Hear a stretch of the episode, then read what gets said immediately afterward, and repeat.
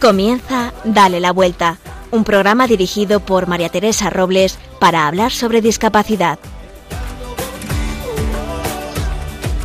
Mira, olvida las guerras perdidas, el tiempo sana las heridas, que todo lo que se ha bailado, eso nadie te lo quita. Los muros solo son mentira, la tierra no está dividida. ¿De qué nos sirven las? La discapacidad, según la RAE, es la falta o limitación de alguna facultad física o mental que imposibilita o dificulta el desarrollo normal de la actividad de una persona. Y claro, estaréis pensando muchos como yo. Si tengo muchas limitaciones, si cada día me es más difícil desarrollar ciertas actividades, o tal vez nunca tuve la capacidad para hacerlas. Y es verdad, no somos perfectos, no podemos todo, pero nos consideramos normales respecto a las personas con discapacidad. Hablando con una persona que se acaba de quedar parapléjica, me decía, es que yo no me considero una persona discapacitada.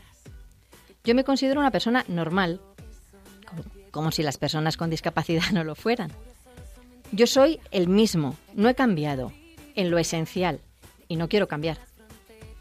Eso rodó durante toda la semana por mi cabeza. No podía quitármelo de mis pensamientos. ¿Y es que acaso una persona que nace con discapacidad se siente discapacitada? O en definitiva, ¿se siente no normal? ¿Es que una persona con baja visión, con capacidad motora, con discapacidad motora o con intelectual cambia en gustos, aficiones, motores por ser discapacitada? La experiencia de mi vida me dice que no. La gente se ve normal, hasta que otros se lo hacen ver como algo malo. ¿Qué les hace discapacitados? Sus limitaciones, me diréis. ¿Pero qué les, qué les hace dejar de ser normales? ¿Es que acaso no lo son?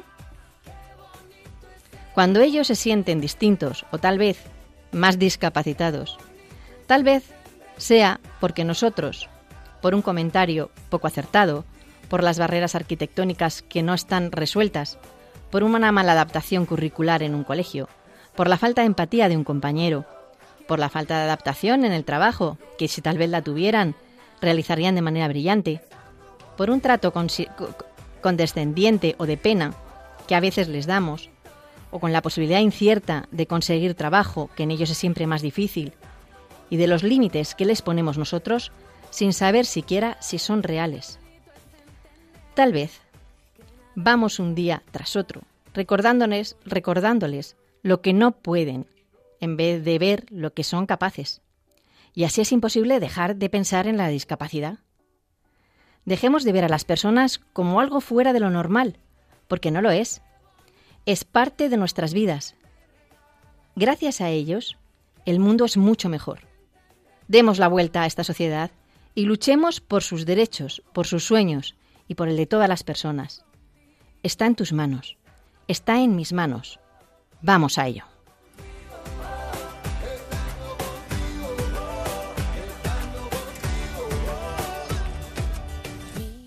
Y este programa no sería posible sin mis colaboradores en producción Marimar García Garrido, en la lupa Irma Páez Camino, con la que hablaremos de libros y cuentos sobre discapacidad. Virginia Morquecho y Carlos, y Carlos Barragán nos traerán las noticias más actuales. Recogeremos la voz del oyente con Virginia Morquecho. Nos pondremos en los zapatos de Pablo Pineda, actor, profesor y además tiene síndrome de Down. Y no faltarán las anécdotas y curiosidades en la sección ¿Sabías qué? que nos contará Raquel del Barrio sobre la discapacidad y maternidad. Y ahora comenzamos la sección con La Lupa.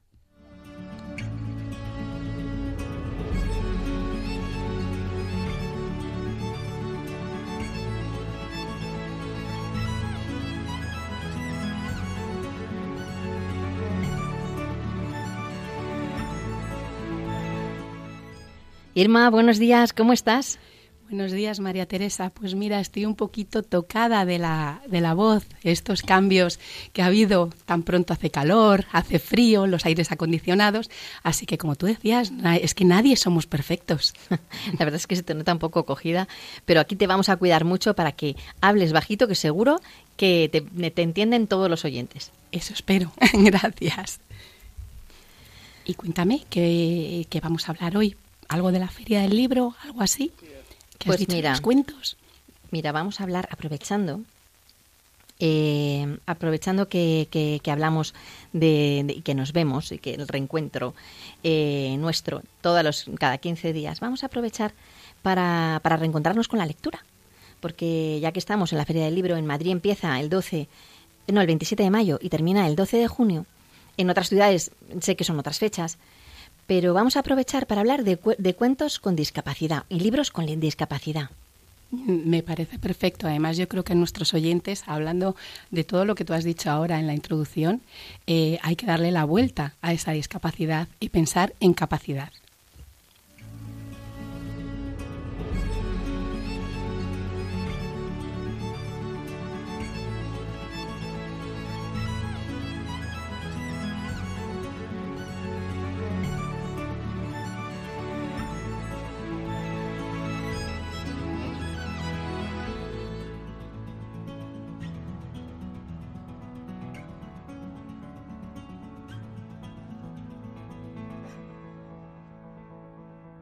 Para comenzar, hablaremos de un libro lleno de vida, con prólogo de Irene Villa y Pepe Álvarez de las Asturias, Mar afuera. Es el testimonio de una persona que no conoce límites, que tiene un corazón enorme y siempre está dispuesta a todo.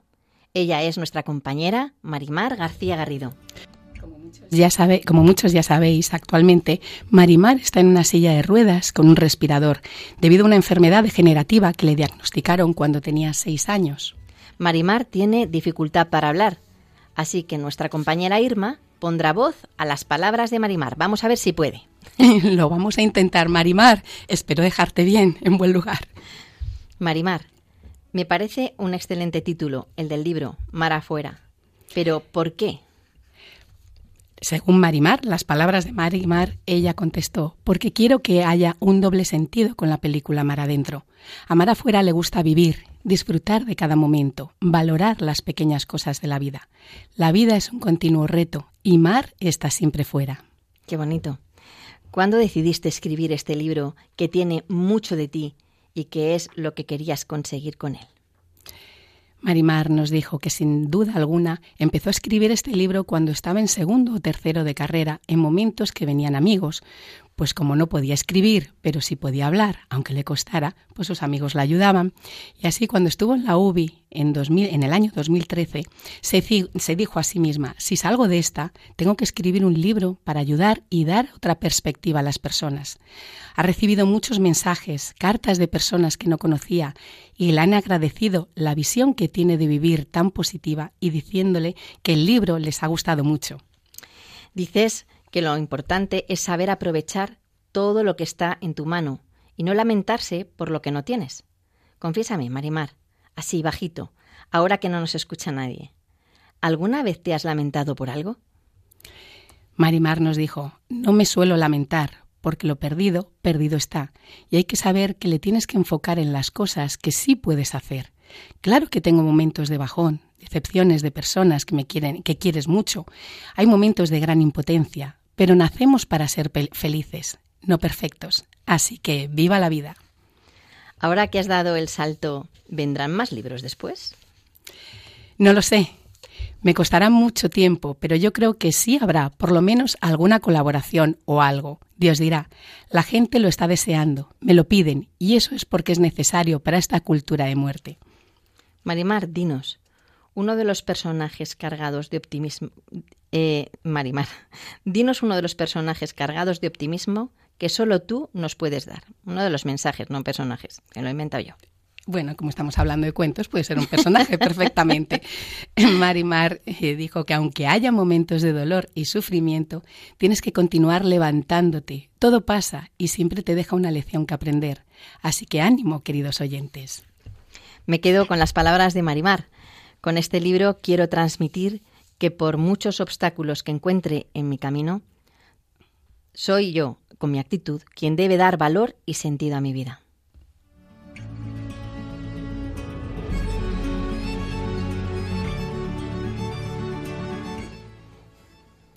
El segundo libro que traemos hoy es el de Aprender a morir para aprender a vivir, escrito por Xavi Argemi, donde nos narra su experiencia con una enfermedad degenerativa e incurable que le ha obligado a aceptar las limitaciones de una silla de ruedas y la falta de movilidad, pero también la proximidad de la muerte. Buenos días, Xavi. Buenos días. Pero lejos de dar lástima, Xavi ha querido compartir su experiencia con este libro sobre cómo vivir y mirar la muerte de frente. ¿Cómo se puede conseguir esto, Xavi? Es aceptando que algún día nos moriremos, ¿no? Tarde o temprano, todos nos moriremos. Y vivir al día, disfrutando de las pequeñas cosas positivas de cada día. Sabi, tú mismo aseguras en el libro que afrontas la vida con realismo e ilusión. Realismo porque ves las limitaciones, que son cada vez mayores, y con ilusión porque ese conocimiento te sirve para aprovechar más el tiempo con, tus seres queridos. ¿Qué consejo le darías a esas personas que, como tú, se enfrentan a una enfermedad degenerativa? Pues no, dar vueltas a las cosas negativas,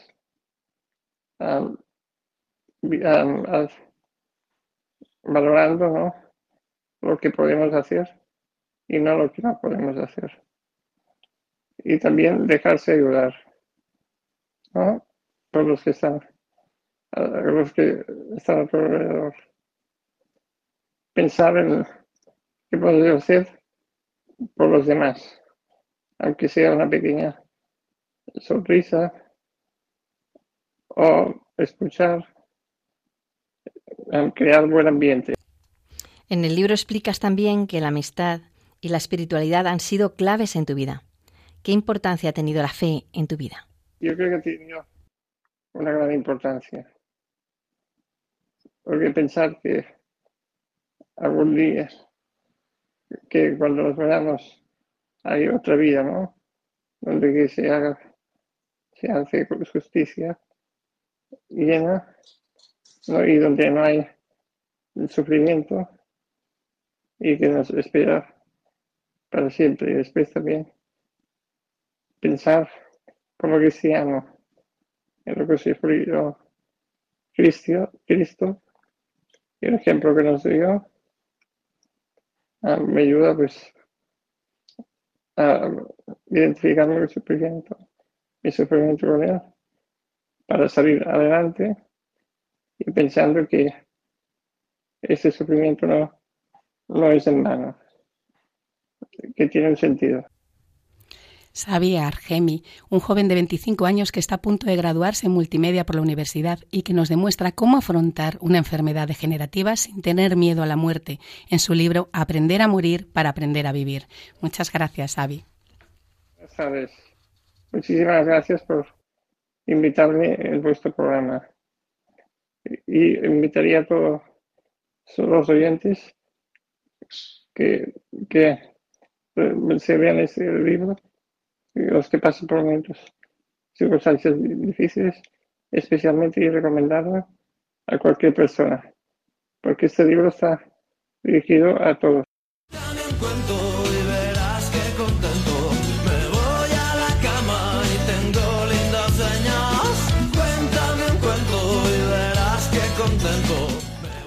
Y para hablarnos de un cuento sobre discapacidad, nadie mejor que Irma Páez Camino, que acaba de publicar Noa y su mirada especial, un cuento basado en su experiencia personal. Irma, para los que no sepan todavía, ¿quién es Noa y por qué tiene una mirada especial? Pues mira, Noa es mi hija, acaba de cumplir 12 años y tiene síndrome de Down.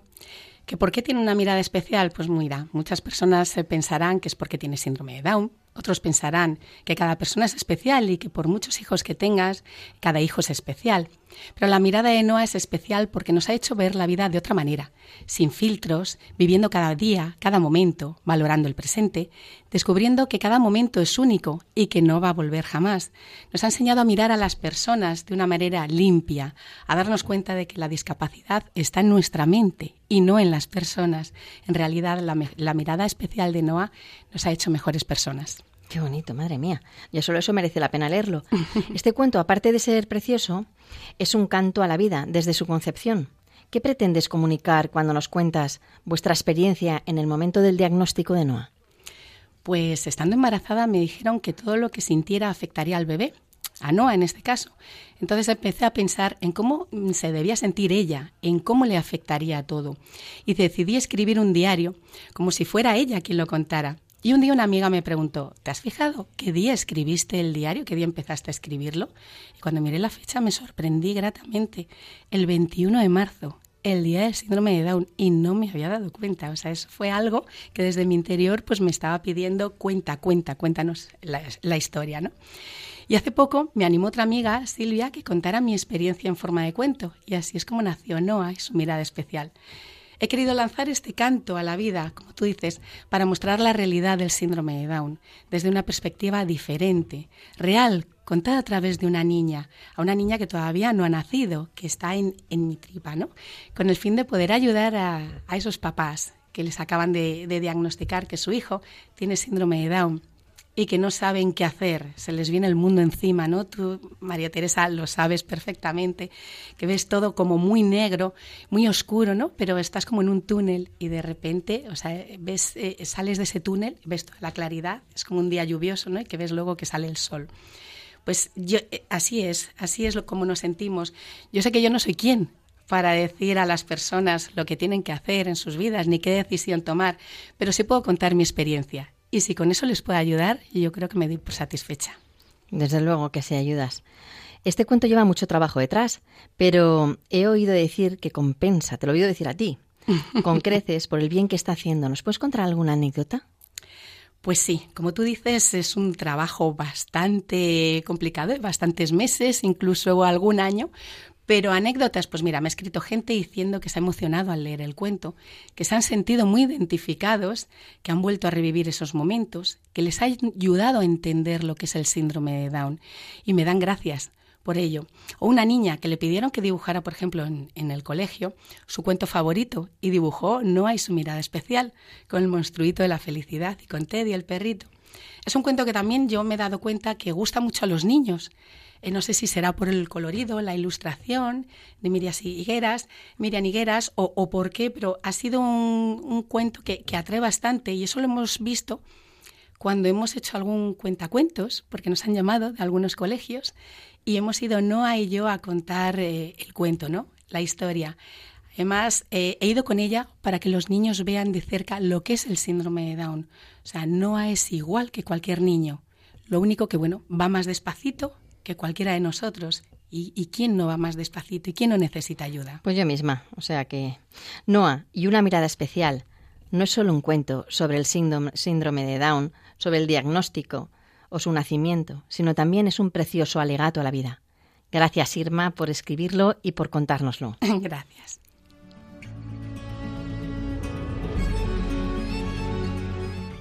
Y ahora os queremos mencionar otros libros que pueden ser también de vuestro interés. Pues sí, eh, mira, tenemos el de Alejandro Agueda, Fe, Esperanza y Amor en la Cruz de la Ela, de Baja Martínez Echevarría. Águeda y Alejandro tenían una vida normal, de un matrimonio bien avenido, familia, trabajo, salud, hasta que el 8 de abril de 2010 diagnosticaron a Águeda de ELA, esclerosis lateral amitrófica, y una esperanza de vida de 3 a 5 años. Esta enfermedad les hizo cambiar en muchos aspectos, principalmente físicos, pero el más importante, el camino de la vuelta a Jesús, de ella y de su marido Alejandro. Este libro es un canto a la vida, a la esperanza y de cómo llevar una enfermedad mortal. Os dejamos solo unas palabras que le dijo Águeda a Jesús sobre su enfermedad. Me apunto a tener ELA y te quiero ayudar a lo que tú quieras hacer con mi vida. Qué bonito. Luego también tenemos un cuentos que contagian ilusión de la Fundación 11, escritos por Eva Latonda.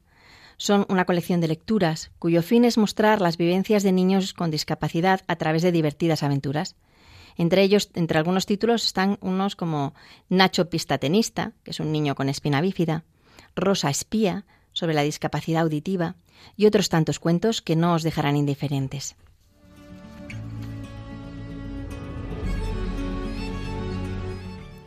Os hemos traído solo una pequeña muestra de muchos ejemplos de libros y cuentos que tratan sobre la discapacidad desde distintos puntos de vista. Y para saber más sobre estos libros y cuentos que os hemos mostrado, podéis escribirnos a nuestra cuenta Instagram, arroba dale la vuelta radio, o a nuestro correo, dale la vuelta a arroba radiomaria.es. Estaremos encantados de responder a vuestras dudas y animaros a que leáis, leáis mucho y le deis la vuelta a esa discapacidad. Ya sabéis que nos podéis escribir y contarnos todas vuestras propuestas porque estaremos encantados de escucharlos. Y como digo siempre, juntos sumamos.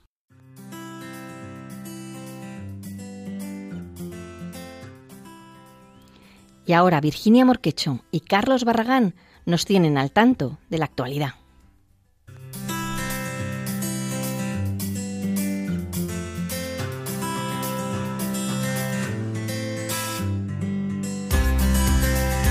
Seis estudiantes canarios con discapacidad visual han descubierto una nueva estrella.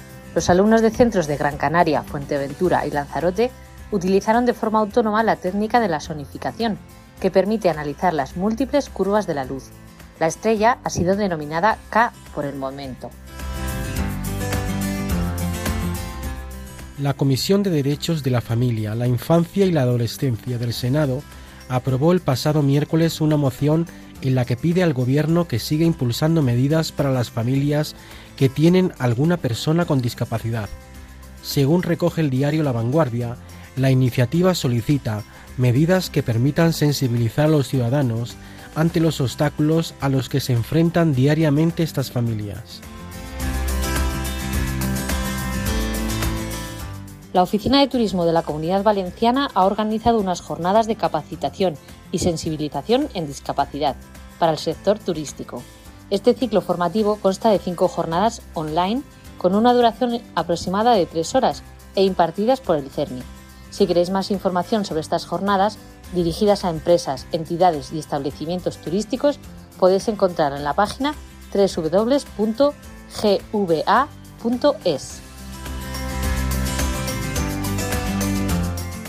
Según un estudio de la Organización Mundial de la Salud, cerca de 3.000 millones de personas con discapacidad en el mundo no tienen acceso a productos de apoyo como sillas de ruedas, audífonos y otros productos para mejorar su comunicación.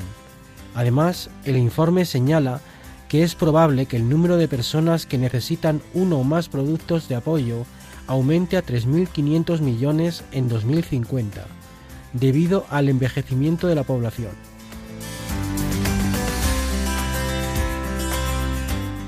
La exposición itinerante Realidades tiene como objetivo poner al visitante en la piel de las personas con discapacidad la muestra ofrece al visitante la posibilidad de comprender cómo les puede afectar las situaciones cotidianas los distintos tipos de diversidad funcional. Se podrá visitar hasta el próximo 31 de mayo en Badajoz. Y con esta información terminamos la actualidad de hoy. Un saludo y feliz semana.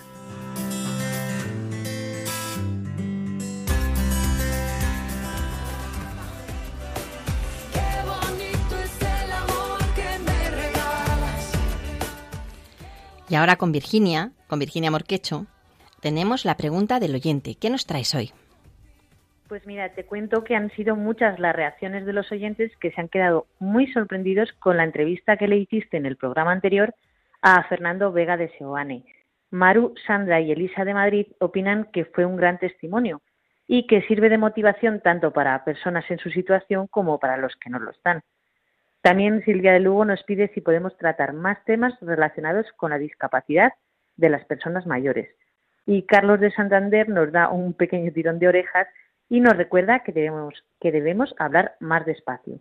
Así que con la promesa de no correr, nos despedimos hasta el próximo programa. Gracias Virginia, nos encanta que nos mandéis estas propuestas de mejora y estos tirones de oreja que los vamos a tener en cuenta y nos comprometemos a hablar más despacio, yo la primera. Agradecemos mucho también vuestros mensajes de ánimo, la verdad es que nos ayudan mucho para seguir adelante.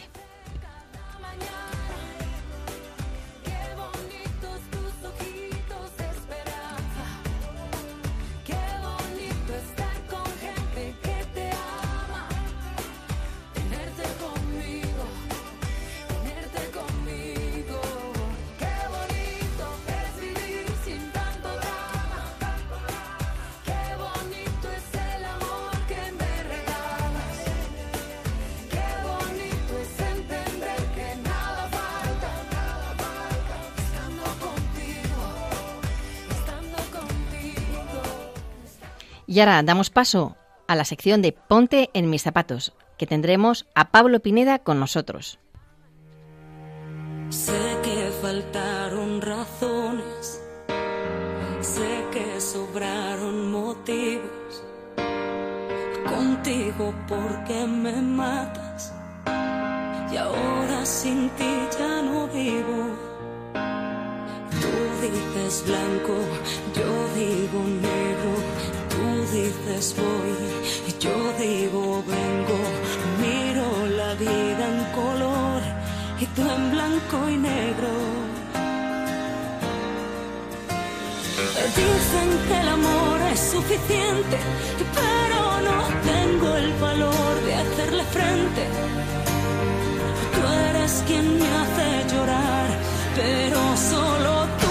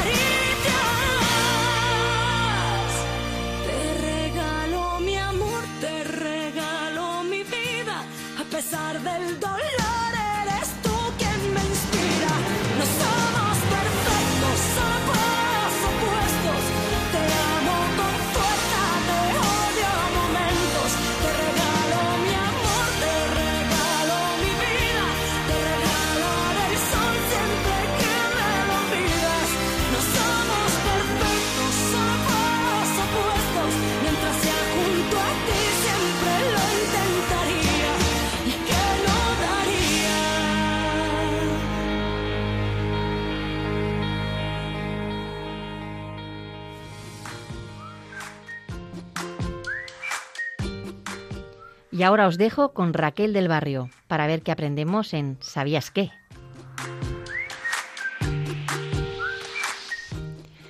Porque eh, Pablo Pineda está a dos minutos de poder cogernos el teléfono. Entonces no os vayáis, que luego le escuchamos. Venga, Raquel.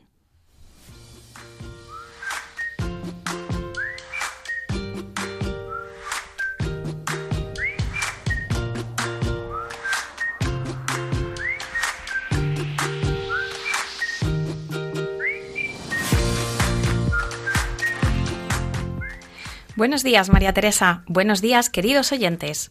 Hoy en ¿Sabías qué? hablamos de discapacidad y maternidad. ¿Sabías que cada vez son más las mujeres con discapacidad que se animan a ser madres? Según la Organización de Naciones Unidas, una de cada cinco mujeres tiene discapacidad, lo que supone un 19,2% del total, frente al 12% de hombres. A pesar de las dificultades y barreras que éstas puedan encontrar en su día a día y de que la sociedad no siempre acompaña, cada vez son más las que se atreven a romper prejuicios sociales y a reivindicar su derecho a ser madres. Es el caso de mujeres como Irene Villa, que estuvo recientemente en este programa y es madre de tres hijos, Esther Torres Muñoz, integrante de la Selección Nacional Española de para badminton, que tiene artrosis degenerativa y dos hijos adoptados, Ana Álvarez Frechoso, que tiene sordera desde los 13 años, pero que no le ha impedido estudiar tres carreras, nada menos, y ser madre de dos hijos. Y como ellas, otras muchas mujeres anónimas deciden apostar por vivir el regalo de la maternidad en sus vidas. Desde la entrada en vigor de la Ley Orgánica 2-2020 de 16 de diciembre de modificación del Código Penal para la erradicación de la esterilización forzosa o no consentida de personas con discapacidad, las mujeres con esta condición reconocida que quieran ser madres lo tienen menos difícil, aunque todavía queda mucho por hacer. Qué duda cabe que ser madre no es tarea fácil, y menos aún cuando se tiene alguna dificultad añadida, pero con apoyos, referentes y sobre todo alegría y esperanza cristiana se pueden superar todos los obstáculos, ¿no te parece?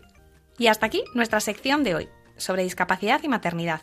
En el próximo programa hablaremos sobre el apoyo entre familias y la creación de asociaciones en el ámbito de la discapacidad. Si quieres que en próximas secciones hablemos de algún tema en particular, solo tienes que escribirnos un correo electrónico a dale la vuelta. Hasta el próximo programa y feliz día. Adiós.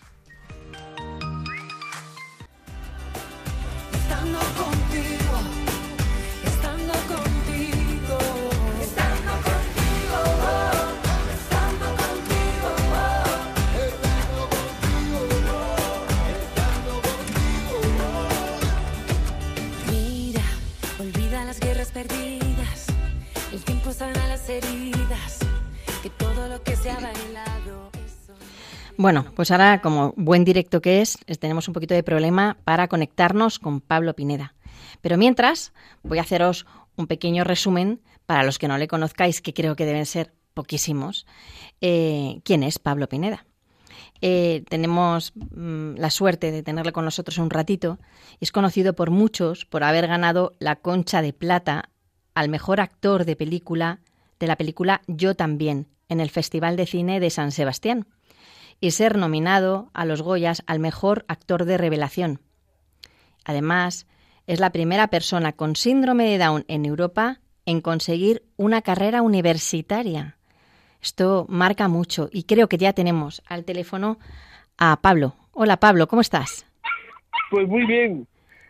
Creo que creo que te hemos hecho correr para llegar al teléfono, perdónanos.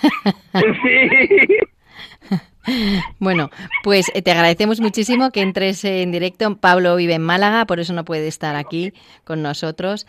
Eh, y queríamos agradecerte que estés en Dale la Vuelta en el programa sobre discapacidad en Radio María. Está desde ahora es tu casa.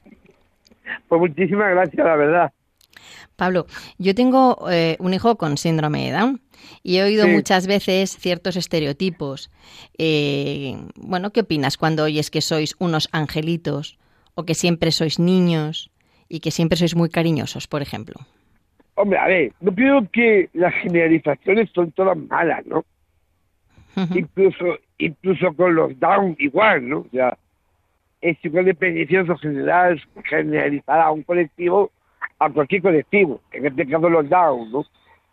Porque, no es real. Claro. porque yo puedo ser muy cariñoso, y lo soy. Pero habrá down que sean bordes, no, lo siguiente.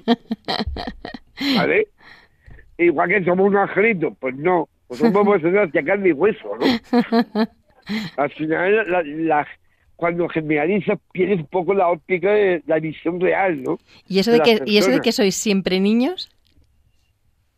Eso, eso es, eso es, el producto de, de la infantilización que siempre se ha hecho, ¿no? Mm.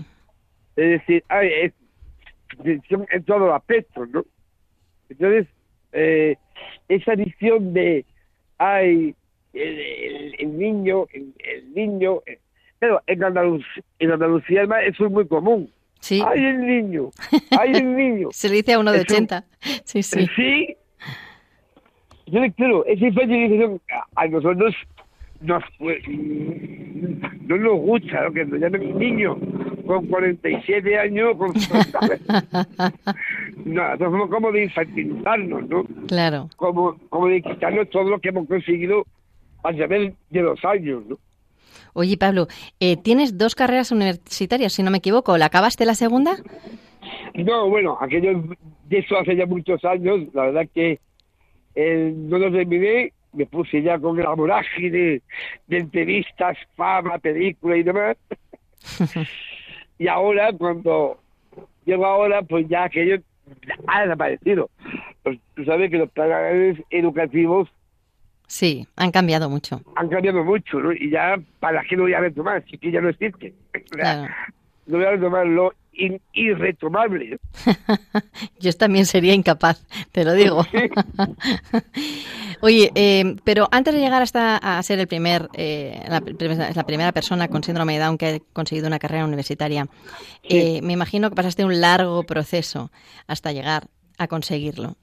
Eh, cuéntanos un poco cómo ha sido el tuyo, en el cole, la- el, instituto, cómo, cómo fue tu paso Uf. por ahí. Madre mía, ese es un camino.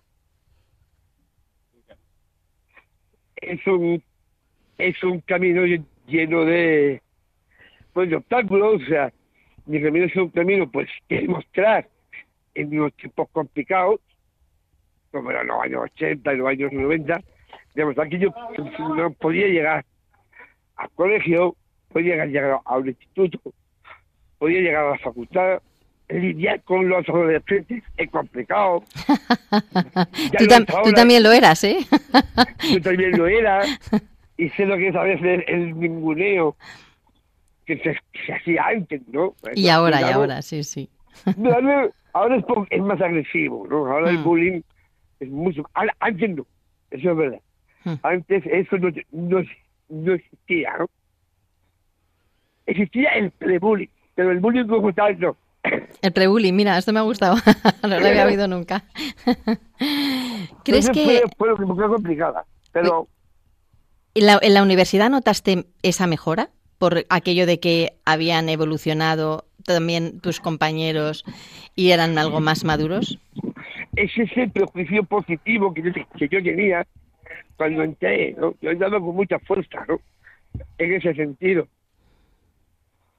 Eh, pero después me, me- me di cuenta que el universitario, y más en aquella época, eh, son gente muy individualista, ¿no? Gente que me entienden que me sentía como, co- como uno más, ¿no? Pasaba un poco como... Es una institución como para pasar desapercibido, ¿no? Ujú. Estás allí, si quieres más, si no quieres no vas. Hay unas épocas que para coger apunte. O sea, es un mundo, ¿no? O sea, es un mundo en el cual pues podría tener una, lo que yo llamo soledad acompañada, ¿no? O sea, Sí. allí, estás solo. Es verdad. Estás solo y claro, para un síndrome de Down, esa soledad acompañada es mucho más duro que una persona sin Down, ¿no? Totalmente.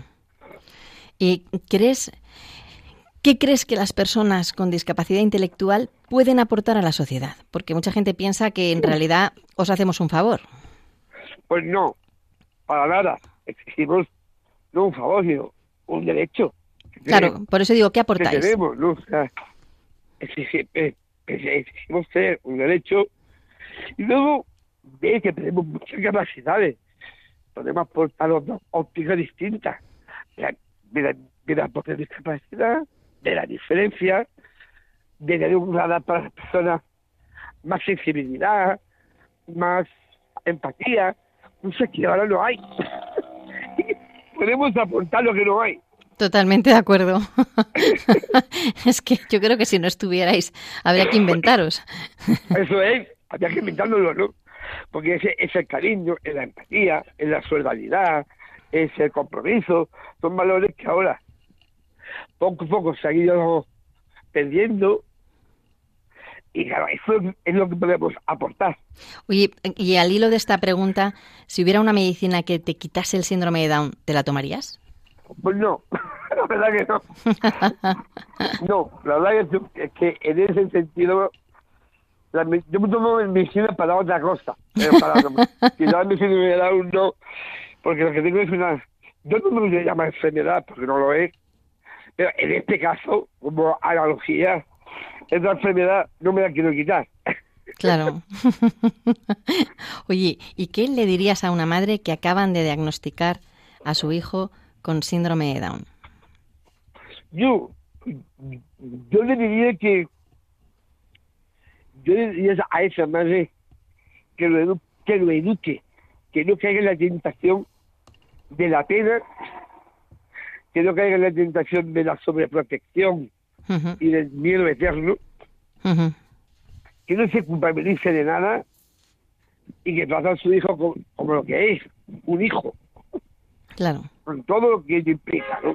De educación, de disciplina, un, poco, porque no el niño luego cualquier lo encarrila, ¿no? Como si un tren empieza torcido, acaba torcido. En este caso, tú tienes que encarrilarlo, ¿no? Tú tienes que enseñarle que la sociedad es la que es y eso es lo mismo. Hmm. Entonces yo creo que en ese sentido el, el, que tengo, el que tengo el que tengo una discapacidad no es condición para para hacer todo lo contrario, o sea, sino para que sea una persona preparada, formada, lo más autónomo posible, todo eso. Pero, pero ahora que estamos un poco en esta teoría de, bueno, cuando tienes un niño, de hecho no nacen casi niños con síndrome de Down, eh, y que y, se invita a las madres a que aborten, ¿no? Como si ya, ya dan por hecho de que es una cosa mala, ¿no? Tener un hijo con síndrome de Down, la sociedad nos lo vende así. Claro dan a escoger. Ese, ese es el problema. Que en en, cuando yo nací, la tesis no existía. Ahora sí. Entonces, claro, cuando ya te hacen la prueba, decir, ¿lo quieres o no lo quieres? Eso es lo peor. Es lo peor. Ahí es cuando viene el resto. Claro. Pero, pero eh, eh, claro, eh, yo, yo, por ejemplo, que me enteré una vez que nació mi hijo, eh, yo no tenía ni idea, era una persona absolutamente inculta sobre lo que significaba tener síndrome de Down. Y mm, yo me asusté mucho, pero hay gente que, claro, lo sabe antes, se asusta y si le invitan a quitarse ese problema, pues, pues es capaz de matar a su hijo solo porque tenga síndrome de Down. Y en ese momento, eh, claro, eh, estás dejando, o sea, es como una vida de segunda. Entonces, no sé qué opinas tú sobre esto. Bueno, yo vuelvo un poco a, yo le, digo a la madre que yo no lo haría tan, tan rápido, yo no lo pensaría, la verdad. Hmm. No lo pensaría porque que sí, es un trauma para la madre, es que es un trauma. Es una opción traumatizante. Yo creo que antes de, de pensarlo no puede empezar uno así tan a la ligera como si fuera, no. Yo creo que antes tiene que pensar si que si quieres ser madre y ser madre es muy bonito. Mira, la mía, la mía murió hace, hace unos meses y lo que ha disfrutado conmigo es, ha sido una barbaridad. Hmm. O sea, lo que hemos compartido, lo que hemos hablado, lo que hemos viajado juntos, eso, si, si se pierde antes de nacer, madre mía, sí. Pues que quizás todas esas experiencias y toda esa vivencia como con cualquier otro hijo. Totalmente. Sí, tienes toda la razón. Eh, oye, em, te voy a hacer una pregunta que hacemos siempre en el programa, que la hace Marimar García Garrido. Es una colaboradora que está en silla de ruedas, tiene, mm, eh, bueno, mm, es, ha hecho periodismo, es periodista, y, eh, pero no puede hablar, tiene una traqueotomía. Entonces voy a hacer yo la pregunta de Marimar. Te hemos visto en Yo también, en programas de televisión, has hecho entrevistas. ¿Qué personaje te gustaría hacer ahora si te ofrecieran una peli? Uf, esa es una pregunta que me gusta mucho. Nunca me lo hayan hecho, ¿eh? fíjate tú, qué cosa más curiosa. Pues no sé, la verdad que sí. Yo siempre he, mm, quizás, quizás soy un poco presuntuoso, pe- pero nunca hemos visto a un Down como un galán. Me encanta. Es verdad, yo creo que al, al señor Down hay que poner personajes que se desencasillen, ¿no?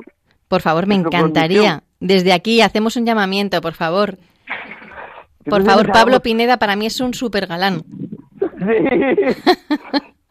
No, la verdad que, eh, yo creo que un Down puede ser un personaje de galán perfectamente, porque además, yo soy el que menos, pero los en general, por lo que, por lo que conozco, sobre todo las chicas, son, son muy son muy coquetos.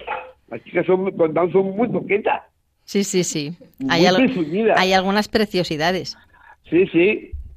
Entonces, claro, eh, muy...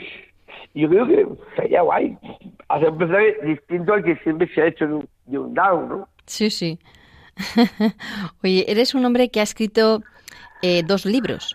Que has, que has presentado programas, que tienes dos, que tienes una carrera casi casi a- y la segunda por terminar, porque eso no lo hemos dicho, pero está casi a punto, aunque no ya, ya no te quieras dedicar a ella.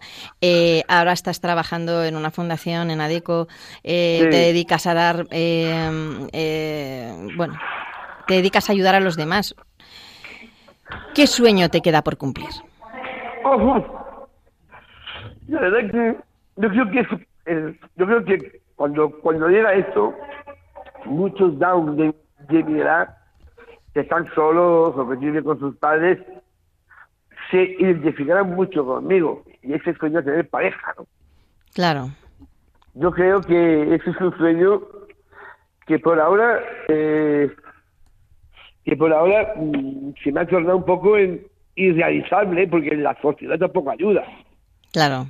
Las chicas tampoco ayudan a eso, ¿no? Sea, ayudan a, a todo lo contrario y eso no, yo creo que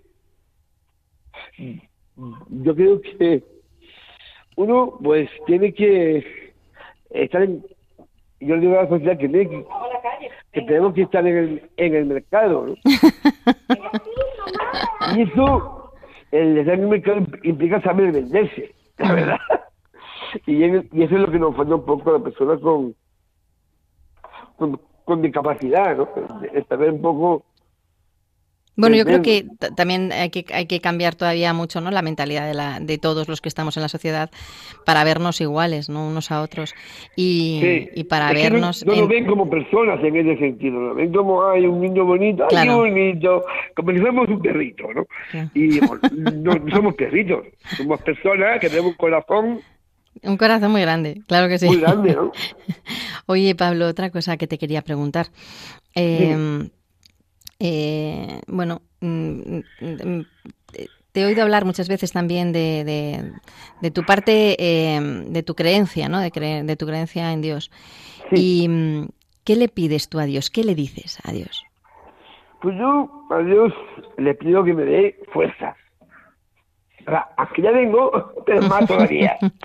más todavía en el sentido de seguir, para seguir luchando, para seguir. Para, para, seguir cambiando. O sea, yo creo que ese es el, el, el aliento divino, me va a ayudar mucho a. a- me ha, hecho mucho por mí, pero un, un poquito más, hombre, un poquito. Tú, le- tú le pides un poquito más siempre, ¿no? Siempre. Bueno. Pues para seguir en la lucha, ¿no? Claro que sí. Bueno, eh, Pablo, llegamos al final del programa, qué pena, porque hubiéramos estado hablando horas y horas contigo. Gracias por traernos un trocito de ti, por normalizar lo que muchos ven como discapacidad y por enseñarnos que los límites los ponemos nosotros. Pues muchísimas gracias. La verdad que. mm, La verdad que nunca había hecho una entrevista a esta emisora. La verdad que. Pues cuenta con que no va a ser la última, ¿eh? No, porque además la, la con, con- con mi trabajo en Fundación ADECO siempre he abogado por la transversalidad en muchos sentidos, incluso en las propias entrevistas, ¿no? Claro. Nada que te haga una emisora o la otra, ¿no? Muy bien, muy bien. Pues esta es tu casa a partir de ahora. Gracias, Pablo. Muchísimas gracias.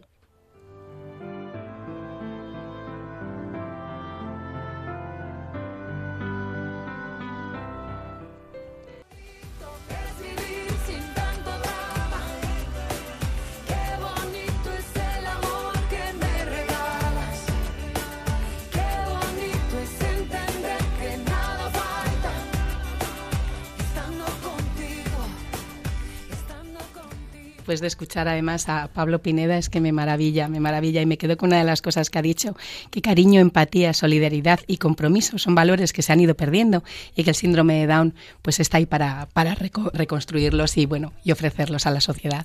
Sí, yo creo que, ha dicho muchas claves que tendríamos que oír y para eso tenemos la posibilidad de hacerlo en el podcast que se subirá durante la mañana eh, para volver a oír con despacito, ¿no? Como nos pedía este oyente que habláramos despacio, pues para oír despacio estas palabras que nos ha dejado Pablo, que creo que son muy interesantes para trabajarlas primero nosotros, alrededor nuestro, para poder cambiar luego la sociedad.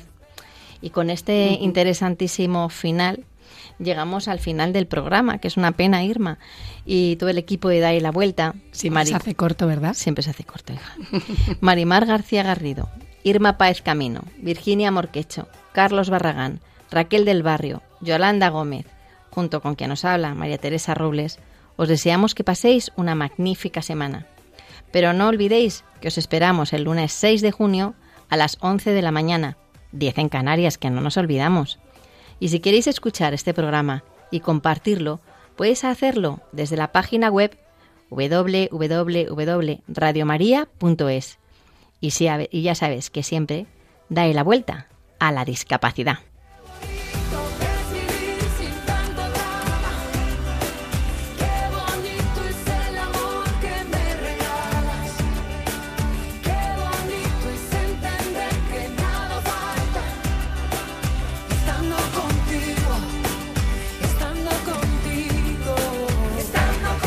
Concluye así en Radio María, Dale la Vuelta, un programa dirigido por María Teresa Robles para hablar sobre discapacidad. Mira, olvida las guerras perdidas, el tiempo sana las heridas, que todo lo que se ha bailado, eso nadie te lo quita. Los muros solo son mentira, la tierra no está dividida, ¿de qué nos sirven las fronteras cuando no haya vida?